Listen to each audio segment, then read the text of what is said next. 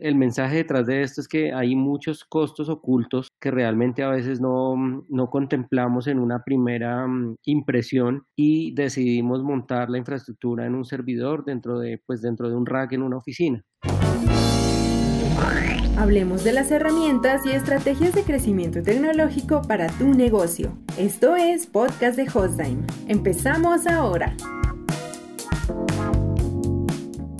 Queremos hablar de un tema que pues, es súper esencial en la parte de tecnología y de infraestructura TI. ¿Por qué lo llamamos esencial? Siempre es indispensable poder tener nuestras infraestructuras de TI eh, en alta disponibilidad. ¿El por qué? Porque pues tenemos empresa, empresas, clientes, tenemos empleados que están disponibles o trabajando en home office, teletrabajo, y necesitamos diferentes aplicaciones en donde almacenar, donde eh, tener esta información que nos permita seguir trabajando de la misma manera. Adicionalmente, eh, diferentes bondades que los data centers y toda esta infraestructura de TI nos va a permitir tener. Entonces, al desarrollar cada una de nuestras operaciones y de nuestros objetivos tecnológicos, pues los data centers, los servidores y toda la infraestructura que nosotros tengamos, sea local, sea tercerizada, son de gran valor para la compañía. Por eso, entonces, el día de hoy me acompaña Ángel Ortiz, nuestro especialista en marketing digital. También está con nosotros Carlos eh, Mancera, él es uno de nuestros business managers de, de la compañía. Sí, así es. En términos generales, eh, de lo que se trata siempre el ejercicio de organizar un centro de datos, pues digamos que es como si lleváramos el CIMEL a, a, una casa. En la medida que podamos organizar eh, el software y el hardware, pues lograremos mayores rendimientos de escala y será más fácil administrar nuestro negocio. Y será más fácil controlar energía, será más fácil saber en todo momento qué, cómo y cuándo eh, están nuestros equipos y nuestro software trabajando. Mm, de todas maneras, de todas maneras, es, un, es, o sea, es una primera buena conceptualización inicial, tener claro que es importante tener eh, un eje para organizar nuestro, nuestra infraestructura TI. Que, que, efectivamente estas ventajas del centro de datos privados, de alguna manera, más adelante lo veremos, se pueden volver en una debilidad, en, en una franca desventaja. Eh, a mí siempre me ha gustado hacerme la pregunta, ¿y si pasa una emergencia a las 3 de la mañana? ¿quién se hace cargo de eso? Pues obvio que no el que le toca a la organización que sea dueña del centro de datos, eh, pequeño, grande, mediano, y pues eso va a generar pues unos, unas, unas cargas adicionales de trabajo seguramente. Eh, por decirlo de alguna manera y llevarlo, y llevarlo hacia otro escenario, eh, la libertad, la autonomía, obviamente implica obligaciones y responsabilidades. Bueno, parte de los beneficios adicionales que mencionaba Ángel, que es la alta disponibilidad no solo en los recursos físicos como, como el personal idóneo, eh, al tenerlo en el data center, nosotros 7 por 24, es eh, los recursos adicionales. Los recursos adicionales que nosotros encontramos es el recurso eléctrico, ¿sí? que cuenta con, con, una alta disponibilidad, es decir, un, un 2N eh, en este data center nuestro. el recurso mm, de refrigeración, es decir, aires acondicionados, UPS, digamos que una serie de elementos que mm, si los llevamos a la solución in-house, pues eh, se nos vuelve un poco inmanejable porque tenemos que tener una serie de proveedores, una serie de suministros, contingencias para cada uno de ellos y esto pues ya existe en el centro de datos privado. Entonces, eh, el, mensaje detrás de esto es que hay muchos costos ocultos que realmente a veces no, no contemplamos en una primera mm, impresión y decidimos montar la infraestructura en un servidor dentro de, pues dentro de un rack en una oficina. Eh, pues eso al final se convierte en un, en un tema bastante riesgoso porque la información, es decir, el, el core del negocio, eh, está pues colgando de, de, una cuerda floja que es la energía mm, regulada que pueda tener yo en el centro de datos in-house. Eh, al, tener, pues al comparar, digamos, estas cosas, es una, una mala comparación porque es comparar una, una super infraestructura que, que se tiene en los data centers versus la infraestructura que uno podría tener in-house, a menos que pues quisiera invertirle el, digamos, el presupuesto suficiente para tener eh, redundancia en todos los, en todos los sentidos. Y en este caso, pues aplica mucho mejor tener un servicio en un, en un data center privado. ¿Ok? Ok, sí, clarísimo, clarísimo en eso, de los pros de cuando hablamos de centros de datos tercerizados, que es cuando empezamos a ver falencias y como lo estaba mencionando Carlos, empezamos a ver las falencias de los centros de, los centros de datos eh, privados. Entonces, al ser una, el centro de datos privado y tener sus falencias, pues vemos como una, como una gran opción tercerizarlo ¿Por qué se visualiza y por qué se ve que los centros de datos tercerizados o externos, como los llamamos en muchas otras cosas, funcionan y permiten que el no vaya de la mano? Porque finalmente, al tener la operación in-house, estamos teniendo, pues aparte del recurso humano y todas estas, dependemos claramente del conocimiento, de la especialización, de, pues no de, académica, sino de la especialización de la persona, el conocimiento, las habilidades y sobre todo la alta disponibilidad que dependemos de estos recursos.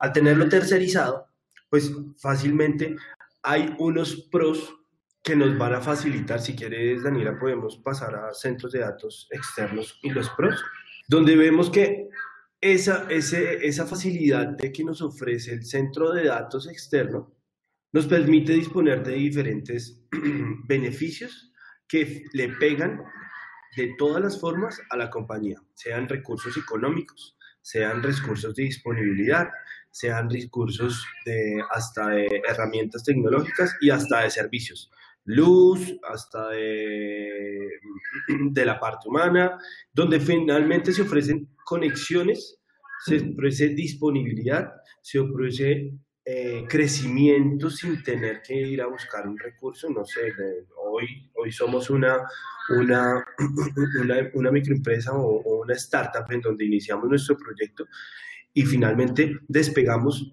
a una magnitud que no lo esperábamos.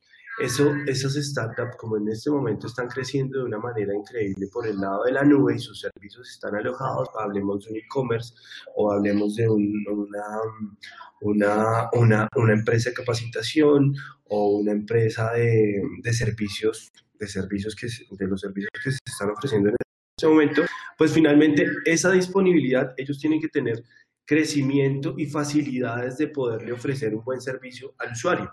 Eso nos permite que cuando lo tercerizamos podemos crecer a gran escala al aumentar la, la cantidad de, de, hardware que necesitamos y eso nos va a facilitar también la cantidad de usuarios y de operación que podemos tener en la compañía.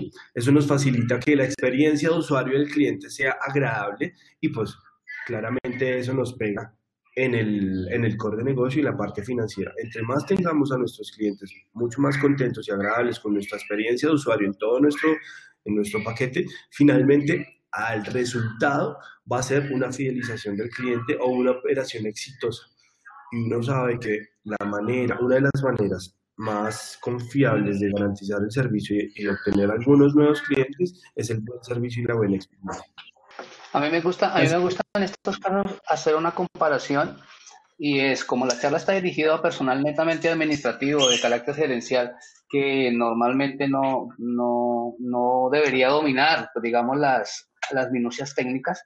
Eh, seguramente las, los paralelismos sirvan para entender más fácil el tema. Cuando yo como persona natural pretendo tener una vivienda y quiero tener seguridad, pues yo correría con los gastos de implementar, no sé, un sistema de monitoreo Ah, seguramente un celador y así sucesivamente. Ahora, si, si yo me vinculo a un conjunto residencial, en común podemos pagar y tener un servicio de vigilancia, un servicio de cámaras para todos. De la misma manera, los centros de datos. Eh, si yo tengo uno privado, pues yo asumo todos los, todos los gastos, todos los costos, todos los riesgos además. Mientras que si logro contratar un servicio externo, pues ya eh, este, este, este prestador de servicio ya posee la infraestructura, ya posee todas las condiciones, tanto de internet alta disponibilidad como de redundancia, que si se cayó una conexión, la otra puede entrar, que si se me fue la luz, otro servicio automáticamente entra a sustentar eh, el fluido eléctrico. Y que si las condiciones climáticas cambiaron bruscamente, pues no se van a ver afectados mis equipos. Eh, la comparación de pronto puede servir mucho para ver las bondades de, efectivamente tener un proveedor externo, quien ya tiene las condiciones físicas, eh, de infraestructura, para que nuestros equipos estén debidamente soportados. Sí, mira, em, me, sumo al discurso de ustedes, a, la explicación que ustedes han dado, añadiendo que, a veces no, no dimensionamos el espacio físico que nos está consumiendo los recursos em, que, que, podríamos tener in-house versus los recursos o versus el espacio físico que ya está en un centro de datos alterno. Entonces, em, al, al, ver esto como un pago de arriendo de un puesto de trabajo o un par de puestos de trabajo menos, pues eso, digamos que imposibilita o, o me genera unos costos adicionales que, que, debemos contemplar también. Esos son parte de los costos ocultos que, que hablaba en el, en el mensaje anterior. Entonces, siempre tener en cuenta, tener en cuenta que, estos centros de datos externos o, estos centros de datos em, privados eh, cuentan con, con, todas las facilidades y con todas las altas disponibilidades, o sea, llegar a un 99.995 es, eh, digamos que es algo bien, bien, bien fuerte, bien, bien agresivo para un mercado como el nuestro. Eso es brindarle al cliente pues todas las condiciones y características técnicas en cuanto a la parte física y en cuanto a la parte de conectividad, que a veces obviamos eso un poco. Y, y estos, este data center nuestro tiene pues obviamente una redundancia al ser, al ser TIR 4 y al, y al tener una configuración 2N, pues necesariamente tenemos que tener la conectividad supremamente cubierta. Entonces, em, eso, eso nos ha permitido durante los últimos cinco años eh, no tener eh, caídas en el servicio. Eso es algo muy importante para resaltar aquí en esta parte del, de la presentación. Adelante, por favor. Claramente, Carlos, hay algo que también debemos agregar y es que mm, eh, en este momento de coyuntura, donde es una situación que se presenta de la noche a la mañana y nadie la esperaba, nadie está preparado, pues lo que nos facilita y lo que nos permite trabajar en muchas ocasiones y permite que la operación fluya de, las, de cierta manera eh, sin tener ningún inconveniente en el de negocio, estas soluciones informáticas que nos permiten alojar y trabajar de todas las maneras, de toda forma, con un gran trabajo esencial en cada una de esas. Entonces, como estábamos hablando de, las ventajas, es, o sea, siendo objetivos, por supuesto que un centro de datos externo también tendría sus debilidades, entre comillas, sus contras. ¿Cuáles serían estas? Por supuesto que al ser un centro de datos externo, pues yo como, como persona, persona o empresa que tengo contratado el servicio, no puedo entrar a cualquier hora a, ver mis equipos. Debo someterme seguramente a unos horarios, seguramente debo someterme a unos protocolos y unas reglas propias del centro de datos. Yo lo mencionaba en un momento dado diciendo que cuando, que cuando, cuando el centro de datos era mío, pues podíamos entrar, salir a cualquier hora sin ningún problema, pero de la misma manera, toda la responsabilidad, toda la carga económica, laboral y técnica corría por cuenta mía. En este caso, pues no, no se darían las condiciones para esto. Eh, sí, un, poco ahí, digamos, eh, convirtiendo la, debilidad en fortaleza. Em, cuando uno tiene que trasladarse, bien sea a mi, a mi centro de datos que está en la oficina mía o al centro de datos del data center, al centro de datos alterno, pues básicamente tengo que contemplar una, un desplazamiento y un tiempo de desplazamiento. En el centro de datos alterno, tal vez la ventaja o la, el beneficio que yo puedo tener es que como tengo personal 7 por 24, entonces voy a tener unas, unas manos de apoyo en el data center en cualquier momento. Yo 2 de la mañana, 3 de la mañana, a la hora que se presenta el incidente, puedo generar con una simple llamada, una simple instrucción o eh, vía remota pues hacer la, los ajustes que necesite dentro, del, dentro de los servidores que tengo allá alojados. Eh, eso es como algo bien importante recalcar en esta parte de la, de la presentación y es que voy a tener esas, esas manos remotas inteligentes que me van a apoyar en el momento de cualquier situación de, mm, desfavorable para, para mis servidores, para mi infraestructura que tengan ese data center. Eso le sumaría yo ahí, como convertir la debilidad en fortaleza en algún momento. Por supuesto que sí. Eh, podemos mirar ahora sí en el siguiente slide. Eh, la propuesta de valor de Hostline. Eh, en este caso se trata de, hablar, pues primero que, la compañía tiene presencia en más de 13 países. Segundo, que tenemos centros de datos en 11. Tercero, que desde hace más de 10 años venimos prestando el servicio en muchas partes del mundo. Luego, el core del negocio de Hotline es ese. Ahora bien, en Colombia eh, el, ciclo de operaciones viene también hace muchísimos años y estamos orgullosos de, decir que no solo sabemos, sino tenemos eh, todos los elementos para prestar un buen servicio. Ángel nos, nos comentaba que nosotros tenemos una experiencia en tiempo en Colombia ya, y una experiencia a nivel regional. Eh, nos, ¿Me siguen? ¿Me sigues, Ángel? Sí, sí, sí, sí, por favor. Entonces, una experiencia pues a nivel regional que pues que nos da conocimiento todos los días, conocimiento de otros mercados como el mercado americano, que es donde está nuestra casa matriz, el mercado latinoamericano a través de mercados fuertes como Brasil, que es un mercado gigante. Eh, tal vez el, segundo puesto en Latinoamérica nos lo peleamos entre México y Colombia. Eh, somos orgullosos de decir que en Colombia pues hemos desarrollado bastantes eh, proyectos y, nichos de mercados exigentes como el sector gobierno, como el sector financiero, como el sector educativo y bueno, otra, otra serie de sectores que están aquí. Y eso pues nos da em, experiencia en dos cosas. Uno es en, conocimiento de cliente y en desarrollo de proyectos. Eh, los proyectos de data center asociados pues tienen muchos otros servicios como migraciones de servicios, migraciones de data center de del in-house del cliente a, nuestra, a nuestro data center y en eso hemos adquirido experiencia, experiencia con manejo de, centros alternos de operaciones. Hoy día tenemos más de 50 puestos de trabajo disponibles para, para clientes que tienen sus centros alternos de operaciones con una dotación pues de, de primera línea desde cámaras de seguridad hasta salas de reuniones con, con BIM, bueno, todo, equipos de cómputo configurados ya listos para que en el caso de alguna emergencia, pues el cliente pueda llegar a este centro alterno de operaciones y operar como si estuviera en su oficina. Y el know-how, el, gran conocimiento que hemos desarrollado desde la parte de operaciones. Em, tenemos un, pool de ingenieros que tienen pues bastante experiencia, han venido del sector, del, sector del, lado cliente, se han venido a este lado para contarnos sus experiencias y a través de esas experiencias nosotros hemos ganado conocimiento y un mejor manejo y desarrollo para, para nuestros clientes.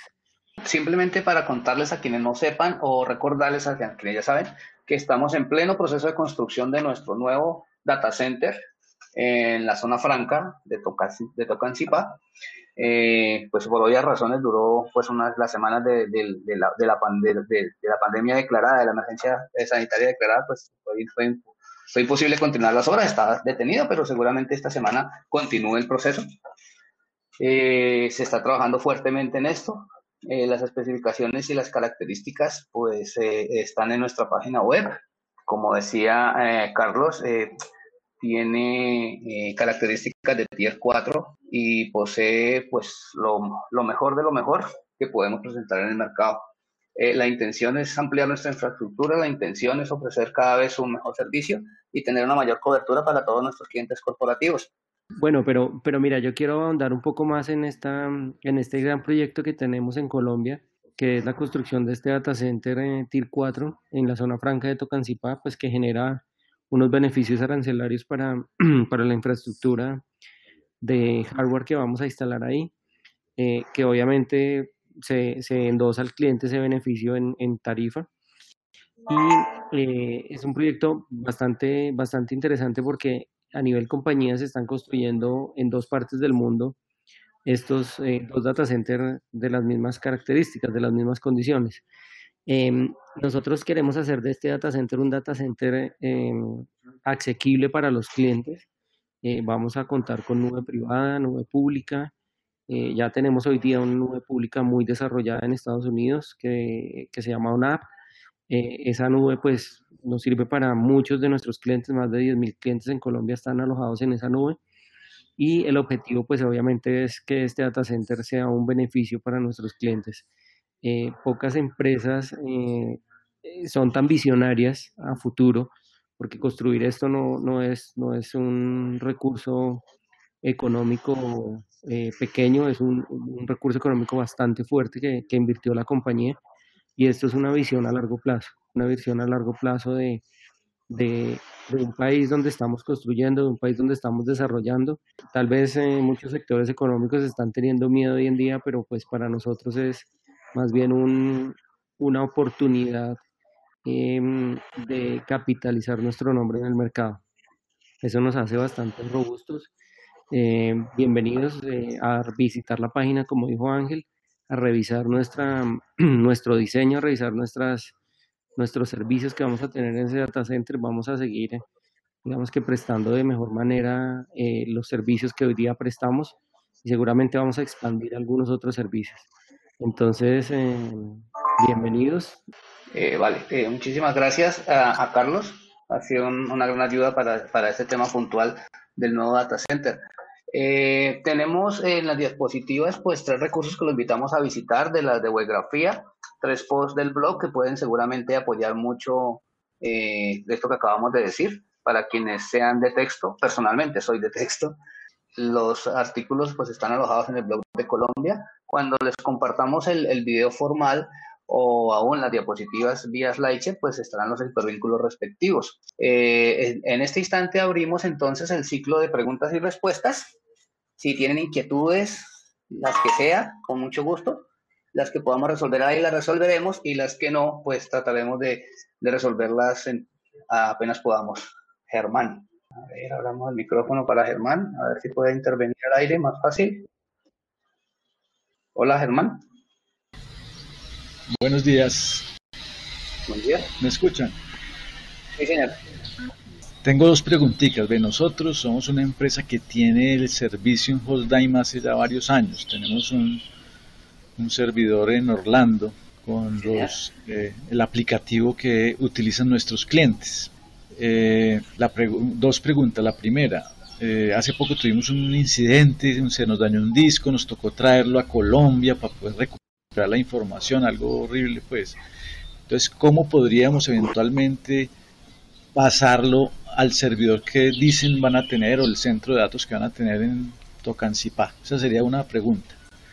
Y la segunda pregunta es, ¿qué pasaría en un caso de desastre allá en nuestro servidor? Que hubiese una inundación, que se dañaran los dos discos, eh, o hubiera un terrorista. Bueno, perdonen que la ponga tan grave, pero ya hoy día todo puede pasar. ¿Qué pasaría? ¿Qué podríamos recuperar allí?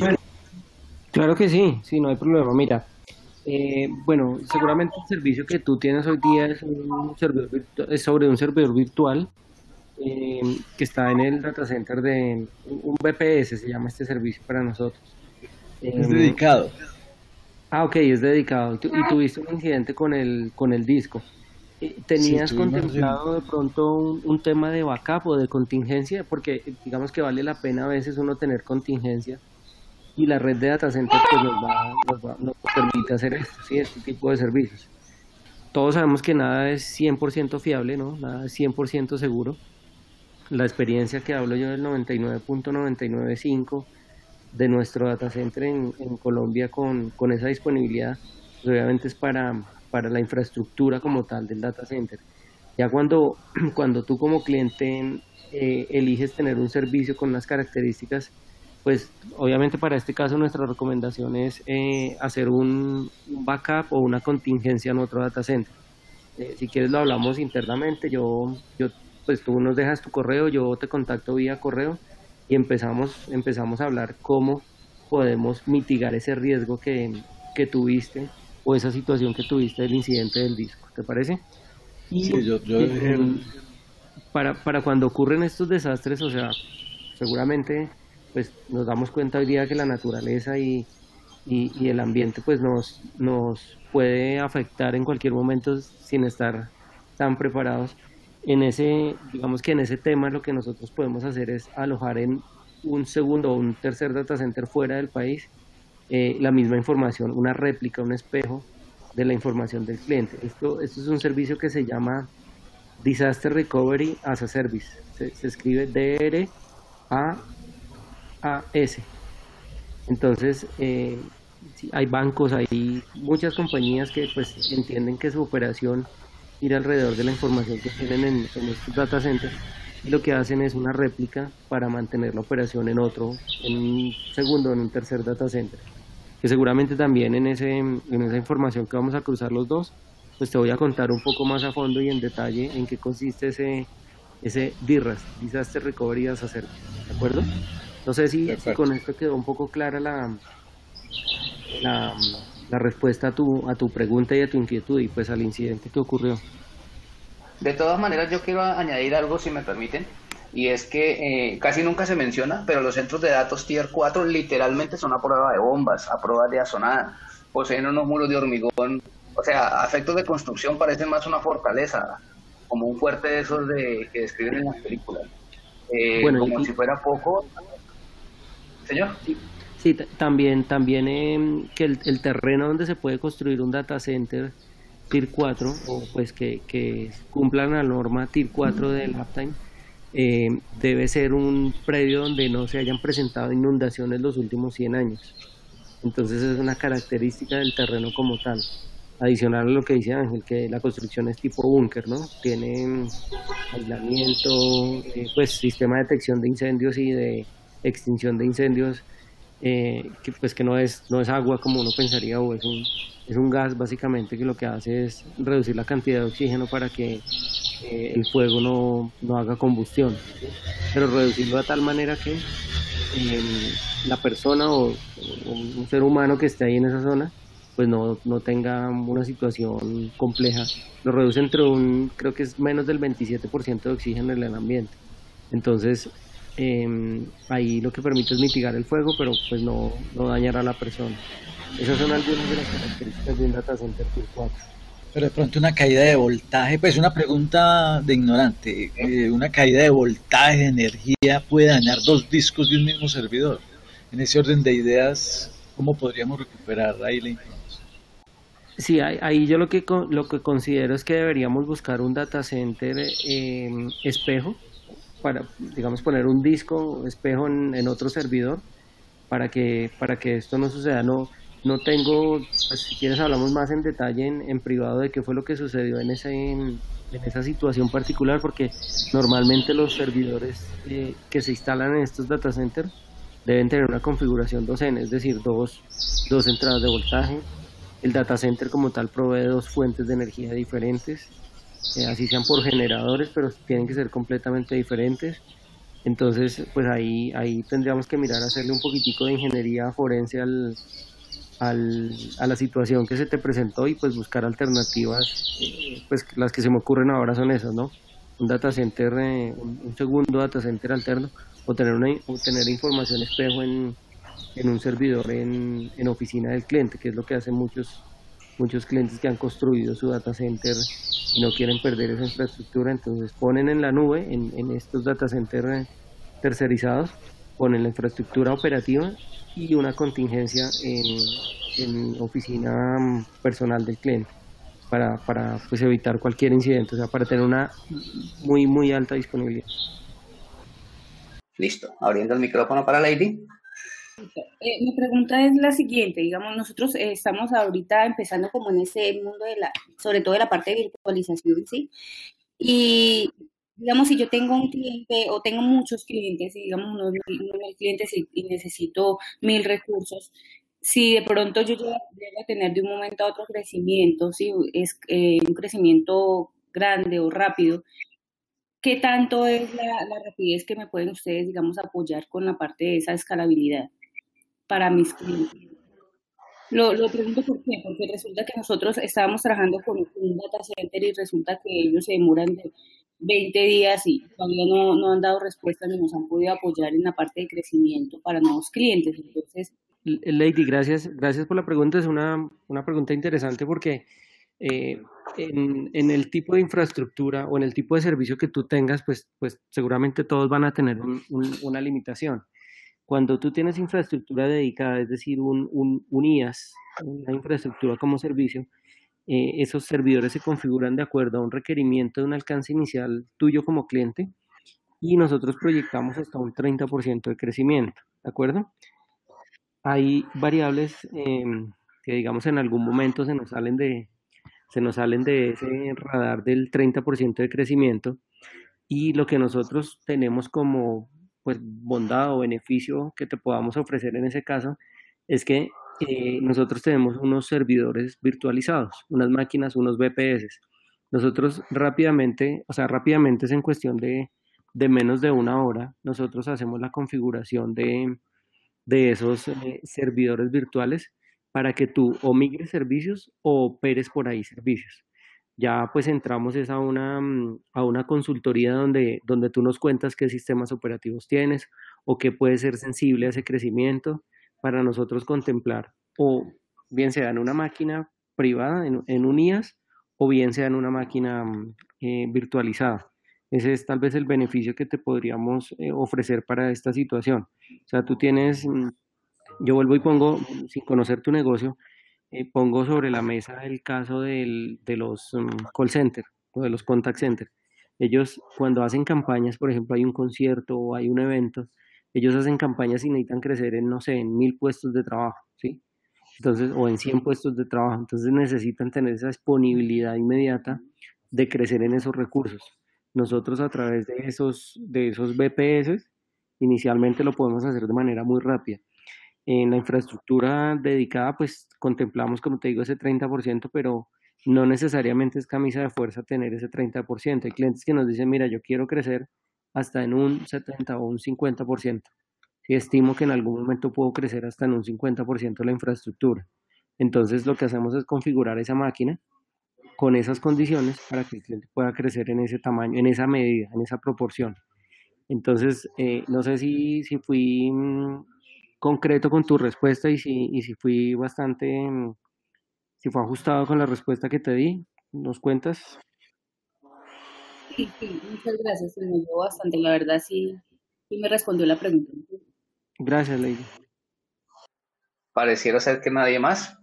Entonces, nada, agradecerles mucho su atención. Eh, gracias por estar ahí. Muchas gracias por compartir las invitaciones, el material con sus amigos, con sus contactos. Eh, muchas gracias por todo su feedback y estaremos muy pendientes de, de los comentarios. Ha sido un gusto y nos seguiremos viendo en la web. Hasta pronto. Gracias. Gracias, buen día para todos.